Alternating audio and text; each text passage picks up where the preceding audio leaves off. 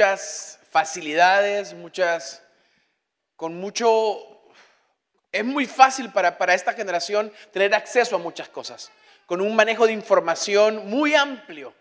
Eh, nuestros jóvenes ahora pueden, por ejemplo, entienden y pueden manejar cosas que a la edad que yo era adolescente no tenía ni idea. Todavía no tengo idea. Pero ellos ya pueden. O sea, yo hay veces me pongo, eh, me pongo a, tratar de entender o de, de, tratar de, bueno, de hecho lo intenté, aprender un poco de programación, por ejemplo. Uy, eso de programación de computadora. Eso es complicado, mis hermanos. O sea, realmente somos, somos una generación con mucha información. Y también es conocida como la generación del éxito. Y fíjese que no necesariamente lo, lo dicen porque todos seamos exitosos.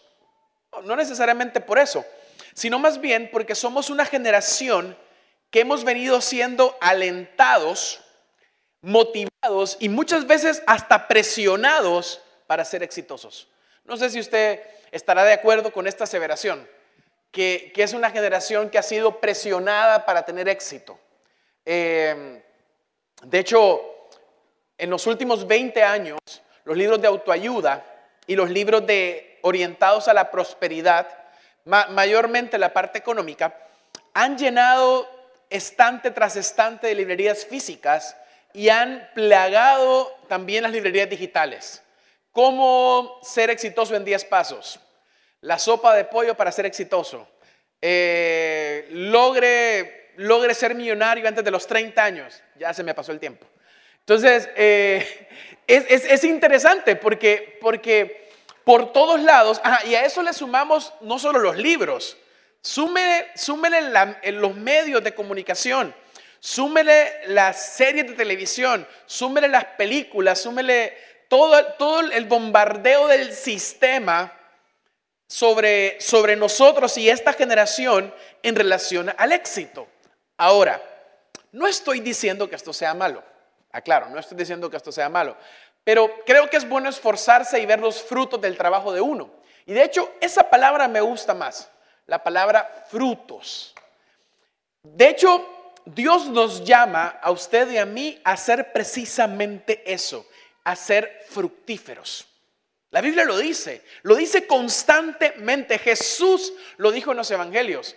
La importancia, la necesidad de que usted y yo seamos fructíferos. De, hecho, en, en, la palabra, en Lucas, por ejemplo, si quiere ir a Lucas para que miremos algo, Lucas 6, el Evangelio según San Lucas, capítulo 6, encontramos algo en relación a los frutos. Versículo 43 en adelante.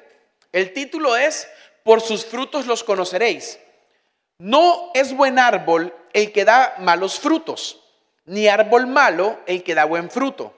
Porque cada árbol se conoce por su fruto, pues no se cosechan higos de los espigos, ni de las zarzas se vendimian uvas. El hombre bueno del buen tesoro de su corazón saca lo bueno, y el hombre malo del mal tesoro de su corazón saca lo malo, porque de la abundancia del corazón habla la boca.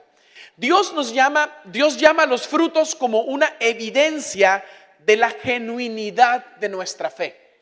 Para Dios, los frutos, sus frutos y mis frutos, son una evidencia de la genuinidad de nuestra fe. Pero sigamos con la palabra éxito un poco más. La palabra éxito viene del latín exitus, que significa salida.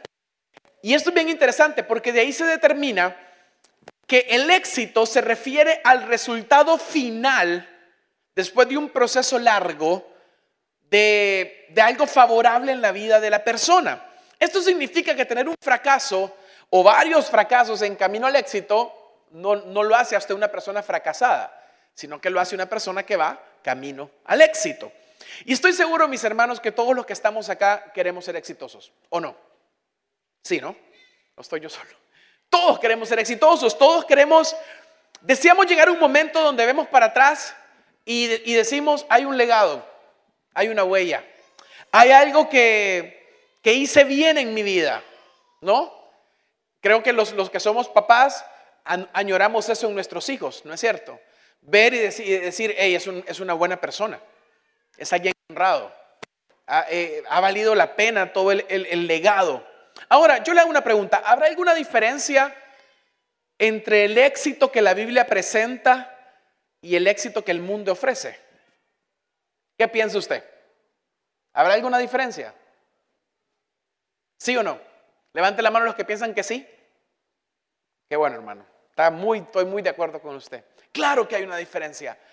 El sistema, mi hermano, normalmente eh, denota como exitoso a una persona que tiene mucho dinero, a una persona que tiene muchas posesiones, lo que es conocida, que tiene propiedades, que es famoso, y ya eso es una persona exitosa. Justamente ayer estaba viendo un, un, programa, estaba viendo un, programa, y había una muchachita, una, ya no es una muchacha, tiene, está joven todavía, 45 años, está en la flor de la vida, pero, pero esta muchacha, esta muchacha era, fue muy famosa, fue una actriz muy famosa en los años 80, era famosísima, y ella estaba diciendo en esta entrevista, perdón, que cuando ella ve sus fotos de los ochentas y ve los videos de los 80, ella, todo el mundo piensa que ella era feliz en ese momento.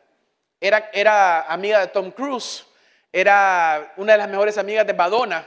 De hecho, Madonna le escribió una canción a ella, supuestamente. O sea que era, era de ese círculo, ¿no? De, de los 80, famoso, que usted no tiene ni idea de eso porque usted es cristiano toda la vida. Ni idea quién es Madonna. Así que no se preocupe. Pero el asunto es que ella dice, yo cuando miro esas fotos y miro esos videos, lo que digo es, qué tristeza de vida. Qué tristeza de vida. Ahora soy feliz. Y ella no es cristiana, o sea, no, no es que no, no, le voy a decir ahora porque acepta a Jesús en mi corazón y soy feliz. No. Simplemente la diferencia es, dejó los excesos, dejó un montón de la notoriedad y ahora vive feliz en su casa con su familia. Y acaba de escribir un libro donde están sus memorias y se da cuenta que aquel, aquella vida de excesos, de fama, de dinero, no era lo que le daba la felicidad. Ahora, yo sé que no se lo tengo que enseñar a ustedes, usted ya lo sabe. Usted sabe que el dinero no da la felicidad, amén. Ser famosos no da la felicidad, amén. Ser famosos no da la felicidad, amén. Ok, me preocupé por un instante. Entonces, me llegó ese amén, no sé quién fue, pero así debe ser. Entonces, como creyentes, hermanos, como cristianos, como hijos de Dios, sí somos llamados a ser fructíferos. Sí somos llamados a tener éxito. Sí somos llamados a impactar, a dejar huella, a caminar sobre las huellas que el Señor Jesucristo nos dejó. Yo le hago una pregunta. ¿El ministerio de Jesús fue exitoso? Amén. Sí, ¿no? ¿Sus tres años de, de ministerio fueron exitosos? Claro que sí. Amén fueron exitosos, porque gracias a eso usted y yo estamos aquí, dos mil años, mil años después. Pero le pregunto, ¿sabe? El mundo, los que no conocen a Cristo, piensan que el ministerio de Jesús terminó en la cruz del Calvario y muerto. Pero usted y yo sabemos que ahí apenas empezaba todo. Amén. Porque Él resucitó. Amén. Porque Él resucitó y con esa resurrección nos dio vida nos dio vida. Así que mi hermano, no hay ministerio más exitoso que ese. ¿Y el ministerio de los apóstoles? ¿Qué del ministerio de los apóstoles? ¿Cuántas mega iglesias los apóstoles fundaron? ¿Cuántas grandes congregaciones los apóstoles llegaron a fundar? ¿Cuántas estatuas de los apóstoles hay en el mundo diciendo mi apóstol y pastor Pedro? Mi apóstol y pastor Felipe. ¿Cuántas? Ninguna.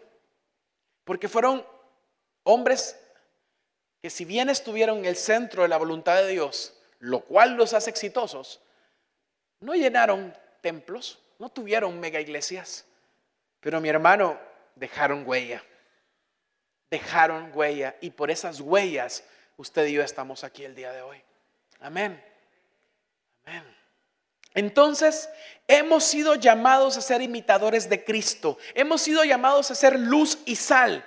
Y el éxito del creyente, mi hermano, está estar en el centro de la voluntad de Dios. Ese es el éxito del creyente y no es igual que el, del que el mundo ofrece. No es igual al que el mundo presiona. No es igual. La premisa de éxito del mundo, del sistema del mundo, es muy diferente. Y el día de hoy quiero que estudiemos un poco la vida de un hombre muy exitoso, al éxito de Dios.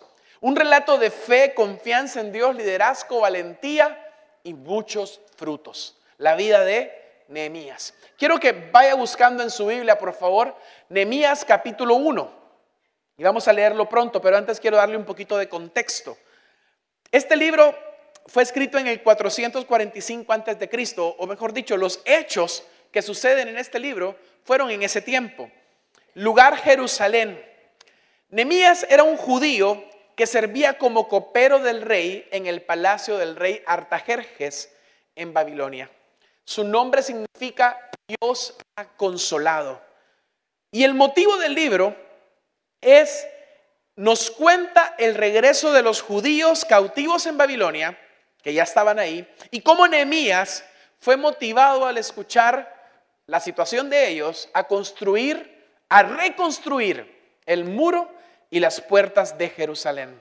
Así que vamos a aprender el día de hoy factores que determinaron el éxito de Nehemías, pero a la manera de Dios. Así que me acompaña, vamos a leer en este momento Nehemías capítulo 1, versículos del 1 al 11. Dice así la palabra de Dios. Palabras de Nehemías, hijo de Acalías, aconteció en el mes de Quisleo, en el año 20, estando yo en Susa, capital del reino, que vino Hanani, Anani, perdón, uno de mis hermanos con algunos varones de Judá, y les pregunté por los judíos que habían escapado, que habían quedado de la cautividad y por Jerusalén. Y me dijeron, el remanente, los que quedaron en la cautividad allí en la provincia, están en gran mal y afrenta. Y el muro de Jerusalén derribado y sus puertas quemadas a fuego. Cuando oí estas palabras, me senté y lloré. E hice duelo por algunos días y ayuné y oré delante del Dios de los cielos y dije, te ruego, oh Jehová, Dios de los cielos, fuerte, grande y temible, que guarde el pacto y la misericordia a los que le aman y guardan sus mandamientos. Esté ahora atento tu oído y abierto tus ojos para oír la oración de tu siervo que hago ahora delante de ti día y noche. Por los hijos de Israel tus siervos, y confieso los pecados de los hijos de Israel que hemos cometido contra ti. Sí, yo y la casa de mi padre hemos pecado. En extremo nos hemos corrompido contra ti y nos hemos guardado y no hemos guardado los mandamientos, estatutos y preceptos que diste a Moisés tu siervo. Acuérdate ahora de la palabra que diste a Moisés tu siervo diciendo, si vosotros pecareis, yo dispersaré por los pueblos pero si os volviereis a mí y guardareis mis mandamientos y los pusierais por obra, aunque vuestra dispersión fuese hasta el extremo de los cielos, de allí os recogeré y traeré al lugar que escogí para hacer habitar allí en mi nombre. Ellos pues son tus siervos y tu pueblo, los cuales redimiste con tu gran poder y con tu mano poderosa. Te ruego, oh Jehová, esté ahora atento tu oído a la oración de tu siervo y a la oración de tus siervos. Quienes desean reverenciar tu nombre, concede ahora buen éxito a tu siervo y dale gracia delante de aquel varón, porque yo servía de copero del rey. ¿Qué puede usted notar, mi hermano, en los primeros versículos? El versículo 2 dice, vino Anani, uno de mis hermanos, con algunos varones de Judá y les pregunté, ¿qué, nota eso? Les pregunté por los que se habían ido, por los que estaban en Jerusalén. ¿Qué, nota en, en esa pregunta? Estaba pendiente de ellos. Había interés. Había un corazón, era un hombre sensible a las necesidades de su pueblo, de su nación, a pesar, mi hermano, de que el versículo 1, en la última parte dice, estando yo en Susa, capital del reino. ¿Qué, qué nos dice, qué, qué, nos quiere decir cuando la, cuando la palabra dice, Nemías estaba en Susa, capital del reino? ¿Qué necesidades tenía Nemías? Ninguna, hermano.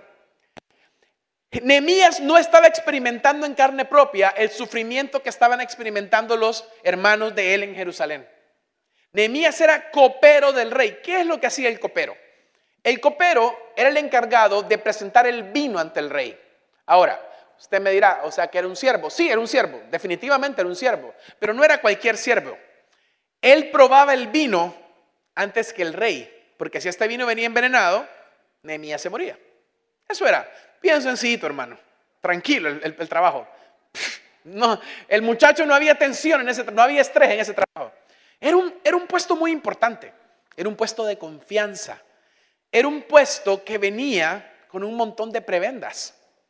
Era bien tratado. Comía la comida del rey. Mi hermano estaba, en, estaba con el rey en asuntos de Estado. O sea, no era cualquier posición. Era como el secretario privado, si podríamos decirlo en este momento. No estaba sufriendo lo que los judíos en Jerusalén estaban sufriendo. Sin embargo, pregunta, pregunta, no pudo ser indiferente y le pregunta a Nani, ¿cómo están? Y no fue una pregunta de, ajá, ¿cómo está? Ah, ok, listo, nos vemos. No, fue una pregunta porque realmente quería saber. Y mire, me encanta porque fue muy específico. Le pregunté por los judíos que habían escapado, que habían quedado de la cautividad y por Jerusalén. O sea, cabalito, el, hombre no solo pregunta por la gente, pregunta por el estado de la ciudad. Recordemos, mis hermanos, que en Oriente y en este tiempo específicamente, tanto el templo como el palacio, como la ciudad en sí, eran cosas muy importantes para la gente. De repente nosotros ahora somos más ciudadanos globales. Ya la infraestructura no es tan importante para nosotros, pero en este tiempo era muy importante. Era algo realmente, daba identidad nacional. A este nivel, daba identidad nacional. Pero en el caso del pueblo judío, no solo daba identidad nacional, también tenía que ver con su Dios. Tenía que ver con la esencia de lo que eran como judíos, como hijos de Jehová. Entonces, y la respuesta que le dio a Nani fue una respuesta horrible. El remanente, los que quedaron de la cautividad en la provincia, están en gran mal y afrenta. Y el muro destruido. Mi hermano, esta historia pudo haber terminado aquí. Pero el primer factor del éxito de, a la manera de Dios en la vida de Nehemías es una inspiración que carga. Una inspiración que carga. ¿A qué me refiero con esto? En Mateo 9:36, no lo busque, solo se lo, se lo leo. Dice la Biblia que cuando Jesús vio a la multitud, tuvo compasión de ella. ¿Por qué? Porque eran ovejas sin pastor. Ovejas sin pastor. Dice la Biblia que cuando Jesús vio a esa multitud dijo, wow, su corazón se compadeció porque no había un pastor para ellos. No había un pastor para ellos. Mi hermano, lo que le pasó a Anemías cuando escuchó la respuesta de Anani fue una carga. Se convirtió en una carga. Una, fue inspirado a cargar con una necesidad. Algunos lo llaman descontento santo a este tipo de cargas. Una inquietud, una incomodidad que no nos deja dormir hasta que podemos hacer algo para mejorar la situación o aliviarla completamente. Algunos años atrás, creo que 13 años atrás, tal vez un poquito más, Vera Godoy la licenciada Vera Godoy iba en su carrito en las calles de San Pedro Sula y niños de la calle se le acercaron al carro. Y cuando Vera los vio, algo pasó. Algo pasó en su corazón. Hubo una inspiración. Pero una inspiración que, que quedó en andar una caja de galletas y darle galletas cada vez que se le presentaba un niño. O darle dinero cada vez que se le presentaba un niño. No. Una inspiración que la llevó a ir a hablar con el pastor Daniel para decirle que quería fundar un ministerio para niños de la calle. Y usted sabe la historia después de ahí, ¿no? Misión Rescate nació. Han pasado muchísimos años. De hecho, Misión Rescate no es ni la sombra de lo que fue cuando empezó. Han cambiado políticas, han cambiado procesos, pero todo empezó con un descontento santo. Todo empezó con una mujer que dijo, tengo que hacer algo por los niños de la calle. Dios ya tenía en sus planes a Misión Rescate. Pero la anemías de Misión Rescate en su momento fue Vera. Fue Vera. Mis hermanos, los problemas de nuestra comunidad pueden ser la inspiración que Dios nos está poniendo para hacer algo para impactar la vida de las personas por medio del amor y el poder de Dios. De repente nosotros la tendencia es, ah, ok, qué barbaridad. El alcalde no está haciendo nada. Y entonces, ajá, ¿y qué tal si Dios lo llamó a usted? ¿Y qué tal si Dios quiere que usted sea instrumento de bendición para la comunidad y para la ciudad y para el país? Pero vaya, no nos vayamos tan grande, aunque no tenemos un Dios grande. Pero empecemos más pequeño. ¿Qué cosas vemos que nos incomodan y que nuestra tendencia podría ser a señalarlas en lugar de tratar de resolverlas? En lugar de ser usados por Dios para hacer una diferencia. Mis hermanos, una inspiración que carga implica una inspiración que no solo carga para mi propio beneficio, carga para el beneficio de los que me rodean. Porque, le repito, Nehemías no necesitaba nada. Nehemías no necesitaba nada. La carga que se metió no era por él, era por los que estaban en Jerusalén. Mis hermanos, usted tiene un negocio exitoso, gloria a Dios por eso, pero pregúntese, ¿por qué Dios ha permitido que tenga un negocio exitoso? ¿Por qué Dios lo ha permitido? Nemías estaba perfecto, pero había una comunidad que eran sus hermanos que no lo estaban. Entonces él no estaba bien. La inspiración que carga es un fruto de una iglesia exitosa a la manera de Dios. Yo decía en el primer culto y lo repito ahora con, certeza, que una de las cosas que más amo de Pierre es que cuando hay necesidad, cuando llega de repente en un, en un WhatsApp, fíjense que la hermanita tal necesita tanto porque necesita una operación. Es increíble cómo Pierre se mueve a base de WhatsApps, de grupos de WhatsApps. No sé cuántos grupos de, de WhatsApp habrán representados en este lugar. Sé que son un montón. Pero lo que sé es que por esos grupos de WhatsApp surgen necesidades suplidas por todos lados. Y gloria a Dios por eso. Gloria a Dios, mi hermano, que usted se deja usar para suplir estas necesidades. Pero yo le quiero decir algo. La inspiración que carga es un fruto de una iglesia exitosa en Dios. ¿Qué, qué cosas ha puesto Dios en su corazón? ¿Qué incomodidades santas ha puesto Dios en su corazón? le cuento la, la, última que Dios ha puesto en mi corazón, que con el pastor Abraham estamos trabajando, o vamos a trabajar esta semana en eso precisamente. Estamos, queremos planear una jornada para todos los líderes de la iglesia y los padres en relación a la salud mental. Sentimos que hay una necesidad muy fuerte de apoyarles a ustedes padres en esta área, porque nuestros hijos, y no solo los hijos, los papás también, cada día están sufriendo por necesidades de ansiedad, depresión y un montón de cosas que se parecen. Entonces necesitamos capacitarnos para poder ayudarles. Entonces, eso ha sido una carga que Dios ha puesto en mi corazón, la puso también el pastor Abraham y, vamos a trabajar en eso. Así que ahí les, estaremos informando. Pero, ¿qué cargas, qué inspiraciones Dios ha puesto en su corazón? ¿Qué, qué cosas el Señor ha dicho, hey, eh, falta esto, me gustaría esto? Mi hermano, abra su oído a esa inspiración que viene del Señor porque puede ser el inicio de un hermoso caminar de fe en las manos del Señor. Amén. Segundo factor en relación a Nehemías en su éxito, una determinación que no permite excusas. Determinación, según el diccionario, ustedes saben cuando el diccionario nos, queda debiendo. Bueno, este es un ejemplo. Determinación, dícese de acción. Eso me dice el diccionario. Y yo así como, ay, eso yo lo pude haber dicho sin leerlo. Pero busqué un poquito más y mire lo que dice. Determinación es tomar la decisión de no rendirse hasta lograr lo pactado. Ahí me gustó más. Es tomar la decisión de no rendirse hasta lograr lo pactado.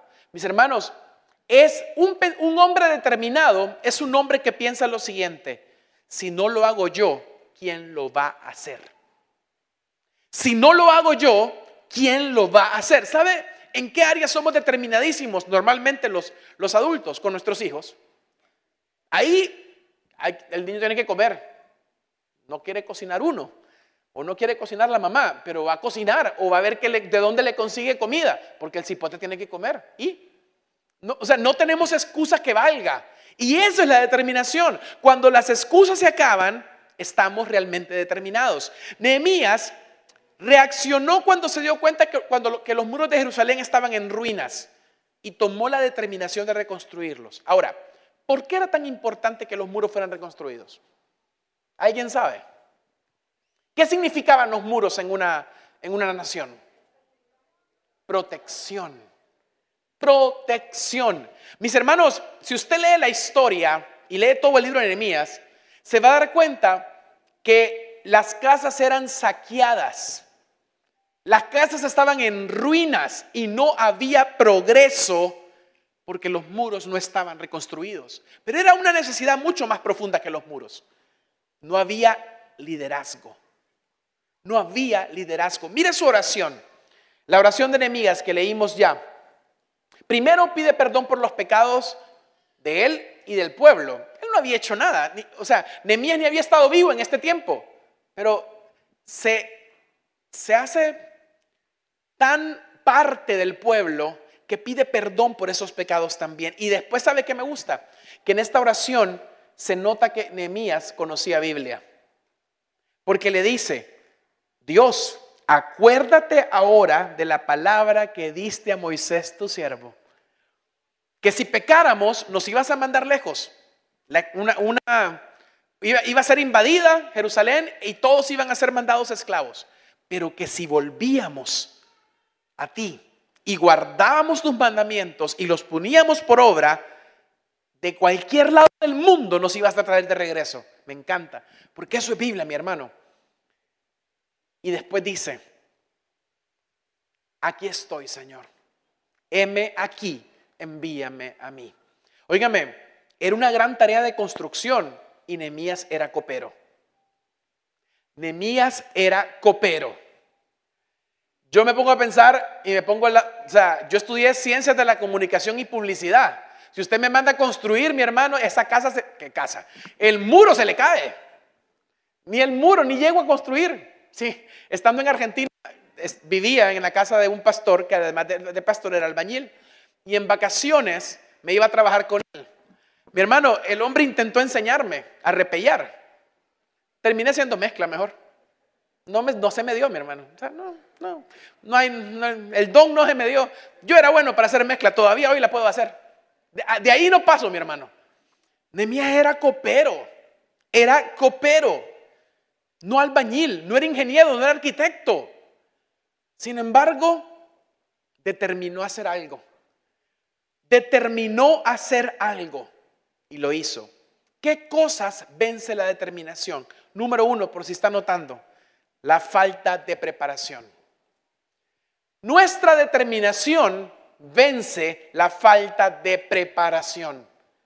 Nemías no era albañil. Se habrá rodeado de albañiles, Habrá, tal vez tenía algún tipo de conocimiento, porque al final sí se ensució las manos y construyó, pero no era su especialidad. Llevaba, para empezar, nació en Babilonia, llevaba años, o sea, siendo copero, siendo, sus manos seguramente no tenían ni un callo, manos suavecitas, de alguien que está en el palacio, igual que las mías, así. Y de repente sus manos suavecitas se convirtieron en manos ásperas que estaban trabajando en una construcción. Sin preparación, pero la determinación venció la falta de preparación. Número dos, la determinación vence la falta de recursos. Mire, ya vamos a leerlo en el próximo, en, el próximo punto, pero las cosas que, que, que Nehemías necesitaba para esta construcción eran muchísimas. Era una obra grandísima, era una tarea enorme. Nehemías no tenía todo para hacerlo. Pero el Dios de Nehemías era un Dios grande. El Dios de Nehemías es un Dios grande. Y ese también es su Dios. Amén. Tal vez no tenemos todo lo que necesitamos, mis hermanos. Tal vez no tenemos todos los recursos necesarios, pero la determinación de la mano de Dios vence la falta de recursos. Vence la falta de recursos. Y número tres, la determinación vence la oposición. Miren lo que dice Nehemías 2.10. Nehemías capítulo 2 versículo 10. Pero oyéndolo Zambalat, Oronita, y Tobías, el siervo amonita, le disgustó en extremo que viniese alguno para procurar el bien de los hijos de Israel. Mire, yo leí este versículo y me dio indignación. Porque estos manes, perdón, se me salió el pastor de jóvenes ahí, porque estos hombres, Zambalat y Tobías, no tenían nada en contra de Nehemías. O sea, ni lo conocían mis hermanos, pero les daba cólera, les molestaba que alguien viniera en ayuda de Israel. Eso es demoníaco. Eso es estar en contra de Dios. Y miremos un poquito más, capítulo 4, versículo 1 al 13. Dice, no lo vamos a leer todo, pero algunos versículos.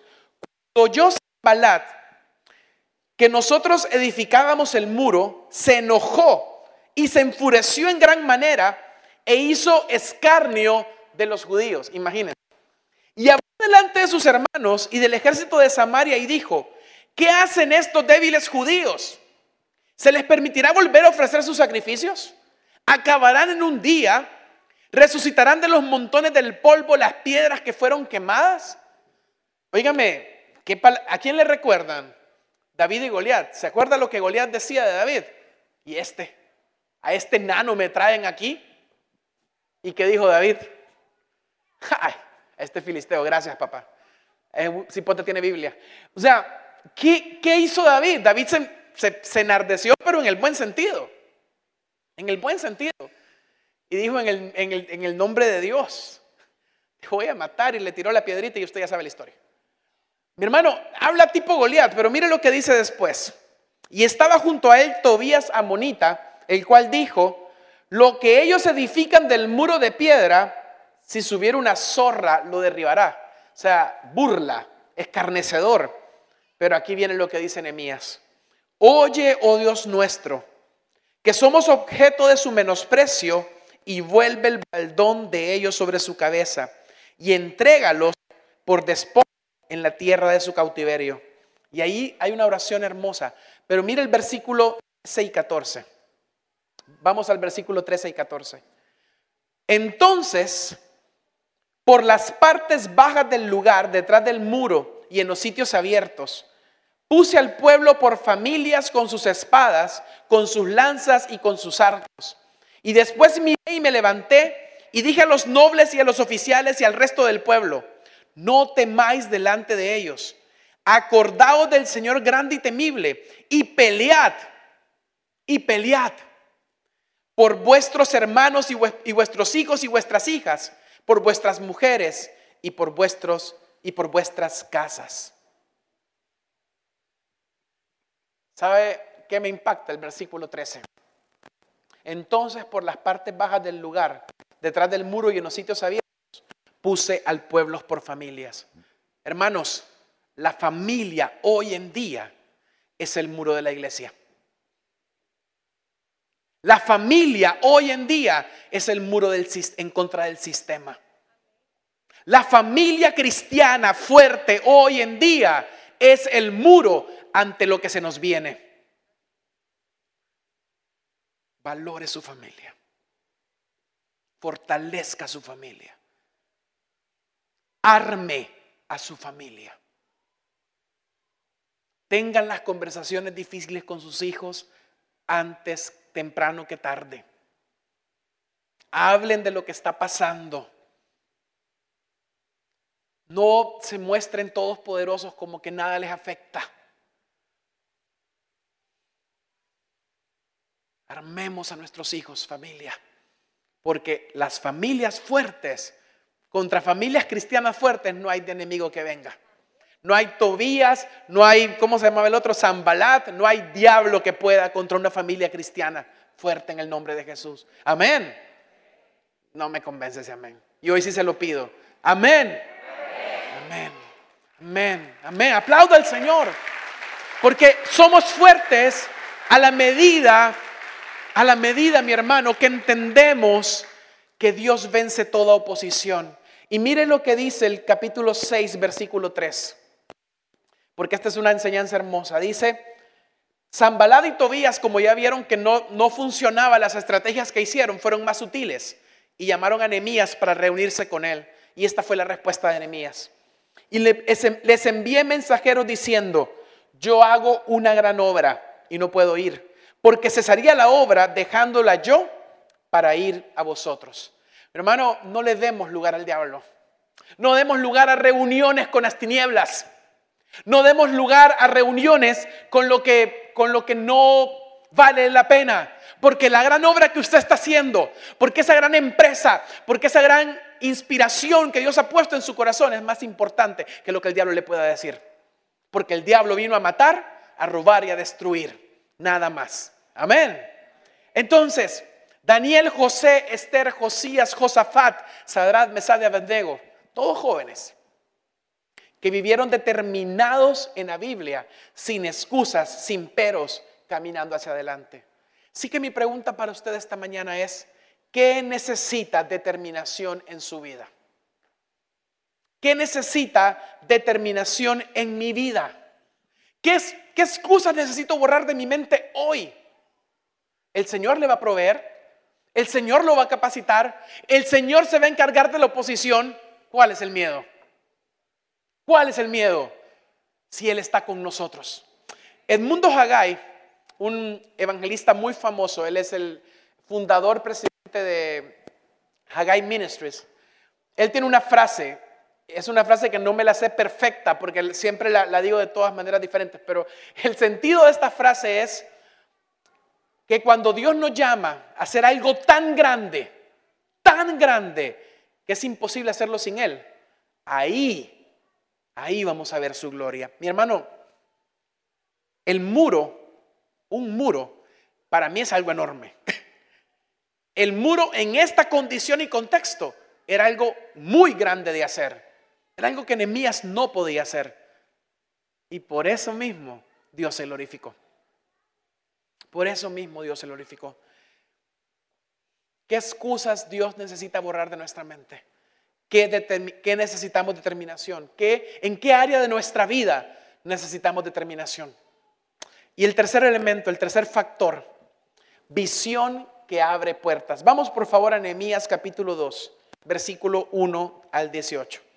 Visión que abre puertas. Dice así, sucedió en el mes de Nisan, en el año 20 del rey Artajerjes, que estando ya él vino delante del rey, tomé el vino y lo serví al rey, y como yo no había estado antes triste en su presencia, me dijo el rey, ¿por qué está triste tu rostro?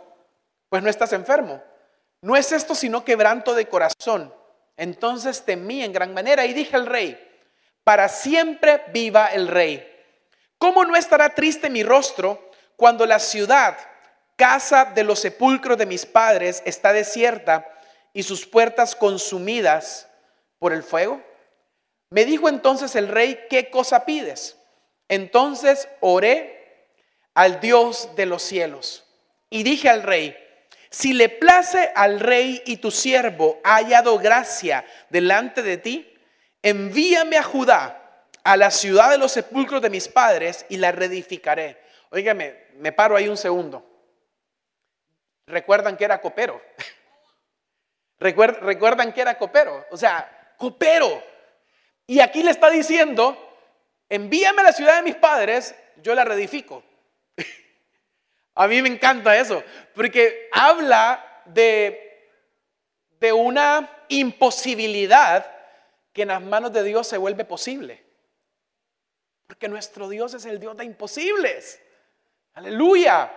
Entonces, después sigue diciendo, entonces el rey me dijo, y la reina estaba sentada junto a él. ¿Sabe que los historiadores dicen que esta reina que estaba sentada junto a él, esto no lo dije en el primer culto, pero porque alguien me lo resaltó y me pareció increíble, era posiblemente era Esther, porque la reina de la que habla es la reina madre, la, esposa de Azuero, la mamá de Artajerjes.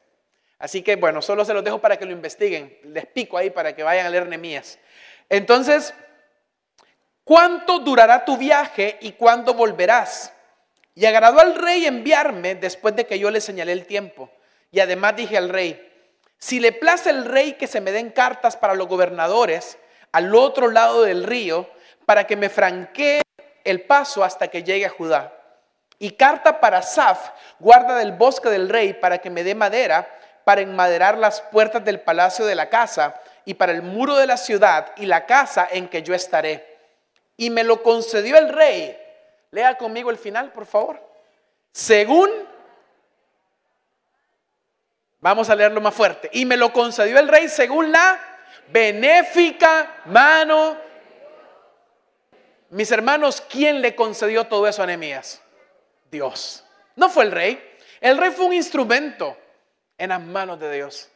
Pero el que concede los elementos de la visión es Jehová. El que concede los recursos de la visión es Dios. El que concede la capacitación de la visión es Dios. Pero qué importante es tener la visión. Nemías era un hombre visionario, él sabía lo que tenía que hacer. Óigame, cuando el rey le pregunta, ¿qué quieres? Nehemías le enumeró todo lo que necesitaba. Necesito madera, necesito cartas para que no me maten en el camino, necesito uno, dos y tres, y necesito este tiempo, rey. En este tiempo regreso. ¿Y qué dice la Biblia? Al rey le pareció bien y le concedió todo, gracias a la benéfica mano de Dios sobre mí. Tuvo paciencia. El mes, según los meses que nos dice la lectura, Nehemías esperó de diciembre a abril para hablar con el rey. ¿Qué estuvo haciendo mientras esperaba?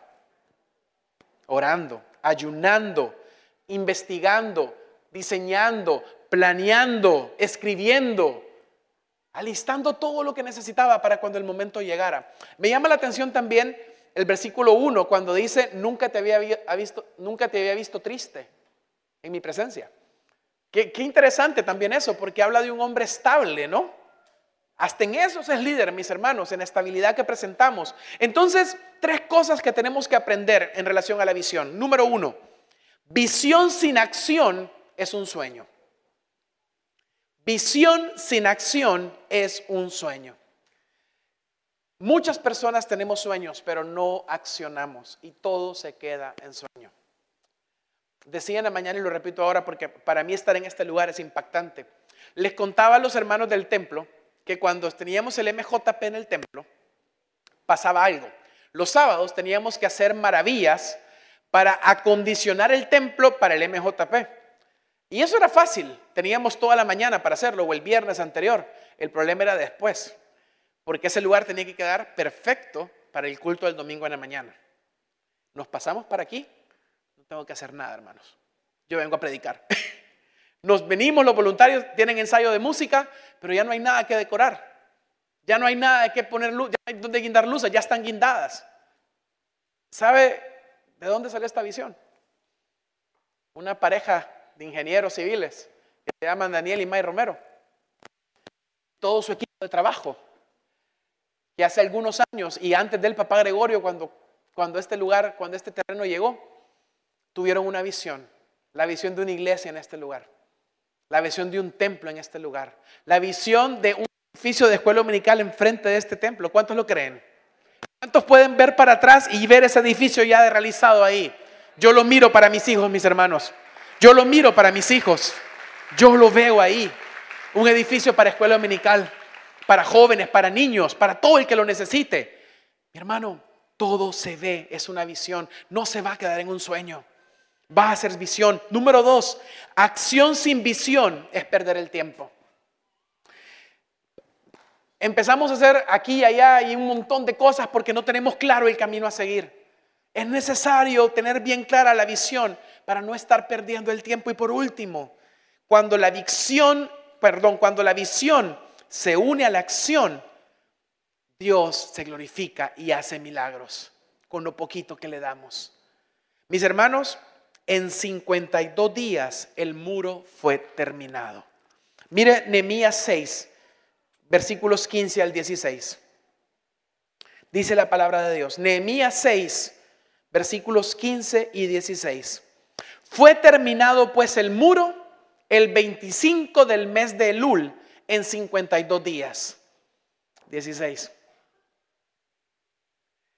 Y cuando lo oyeron todos nuestros enemigos, temieron todas las naciones que estaban alrededor de nosotros y se sintieron humillados y conocieron que por nuestro Dios había sido hecha esta obra. Mis hermanos, eso es lo que Dios hace. Amén. Eso es lo que Dios hace. Porque cuando Dios está involucrado en una obra, esa obra siempre, mi hermano, sale exitosa. Esa obra siempre es fructífera. Esa obra siempre deja un legado y una huella. Y no hay zorra que la pueda derribar. Amén. Ahora, en 52 días, este hombre construyó una obra, pero fíjese que es una obra de ingeniería significativa, son 52 días. O sea, si nos ponemos a comparar en aquel tiempo con las herramientas que hay hoy, y nos preguntamos, ¿y por qué las obras tardan más de 52 días en San Pedro? No vamos a meternos en ese rollo, pero, pero, nos ponemos a pensar, no solo fue una obra de ingeniería, fue, fue, una obra espiritual. Fue una obra espiritual. ¿Sabe por qué, mi hermano? Porque antes de este muro, Jerusalén estaba allanada, azotada y empobrecida. Después de este muro, Después de que Nehemías tuvo una inspiración que carga, una determinación que no permite excusas y una visión que abrió puertas, ¿saben qué pasó? Hubo gloria, hubo avivamiento, hubo respaldo, hubo, mis hermanos, un nuevo comienzo. Porque un hombre dijo, heme aquí, envíame a mí. Entonces, mi hermano, la pregunta para usted en esta mañana es, ¿Cómo ves su vida en cinco años? ¿Cómo ves su matrimonio en cinco años? ¿Cómo ves su comunidad en cinco años? De repente para el rey Artajerjes, él envió a Nehemías con madera para construir un muro, mas no sabía el rey Artajerjes que estaba siendo instrumento de Dios para que Israel fuera levantado. ¿Qué cosas Dios ha traído a su mirada ¿Qué cosas Dios ha puesto a su atención? Que dice, mm, quiero hacer un cambio aquí. Esto necesita cambiar. Esto tiene que cambiar. ¿Qué planes ya formados necesitan solo su determinación para llevarlos a cabo?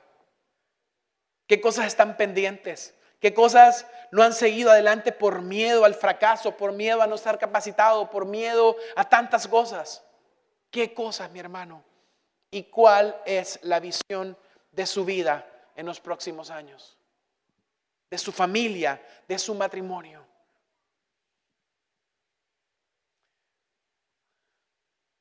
¿Sabe que en Estados Unidos hay una, hay una franquicia que se llama Chick-fil-A? No sé, tal vez algunos de ustedes la han probado y la conocen. Venden pollo frito, es como Popeyes, póngale. Popeyes. Imagínense Popeyes. Pero esta franquicia tiene algo bien interesante. Ellos no abren los domingos. No abren los domingos. El domingo está cerrado y hay un rótulo en la puerta, en todos los establecimientos de Chick-fil-A que dice, el día de hoy estamos cerrados porque nuestros asociados y los dueños de esta empresa estamos en la casa del Señor y estamos compartiendo con nuestra familia. Cabe mencionar que los dueños son cristianos. Ahora, hasta ahí uno dice, wow, qué, bonito, qué increíble, qué fuerte. Pero le voy a contar todavía una historia agregada más. Hace algunos años, Chick-fil-A logró entrar al Madison Square Garden. Este es un, lugar, un establecimiento de eventos masivos en, una ciudad de Estados Unidos. El asunto es que los eventos, en, los eventos mayores en este lugar, ¿qué, ¿qué día cree que son? ¿Ah? El domingo. Entonces, resulta que cuando Madison, los, administradores van y le dicen al dueño, eh, van a hacer una recepción con nosotros, ¿verdad? Van a abrir los domingos porque les hemos garantizado que tengan un lugar en Madison Square Garden. Eso era mucho dinero, mi hermano. Eso, eso garantizaba mucho dinero. ¿Sabe qué les dijo el dueño? No. Entonces lo sacaron de Madison Square Garden para cinco años después volverlos a llamar porque ningún negocio que se fundó en ese mismo local funcionó. Y al día de hoy, Chick-fil-A no abre los domingos. Mis hermanos, el éxito a la manera de Dios no se ve como el mundo lo ofrece. El éxito a la manera de Dios depende de Dios. Depende de Dios. Y usted y yo, lo único que tenemos que hacer es decirle, heme aquí, envíame a mí, yo te creo. Cierre sus ojos por un momento, por favor, mi hermano.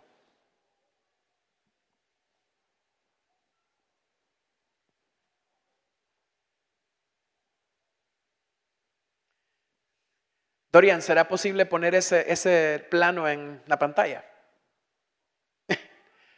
cierre sus ojos, ya, ya lo va a abrir para una sorpresa, pero ahorita cierre sus ojos. Mi hermano, ¿qué cosas hay en su vida que necesitan determinación? ¿Qué cosas hay en su vida que necesitan aceptar que Dios lo está inspirando a hacer algo fuera de lugar? Fuera de, de toda lógica, con todas las imposibilidades posibles, pero de la mano de Dios.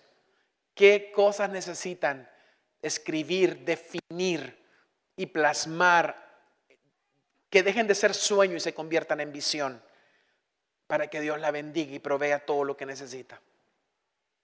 Hay negocios, hay profesiones, médicos, maestros, ingenieros, arquitectos, doctores, comerciantes, emprendedores, empresarios.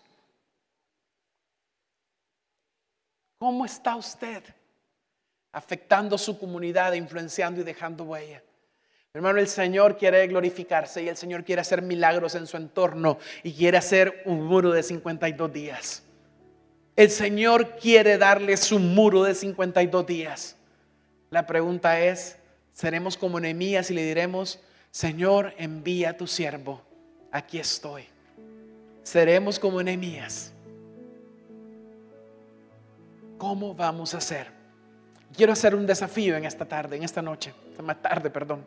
Y quiero pedirle que si usted tiene la convicción en esta mañana, que el Señor le ha dado la convicción por medio del Espíritu Santo, de decirle, Señor, heme aquí, envíame a mí.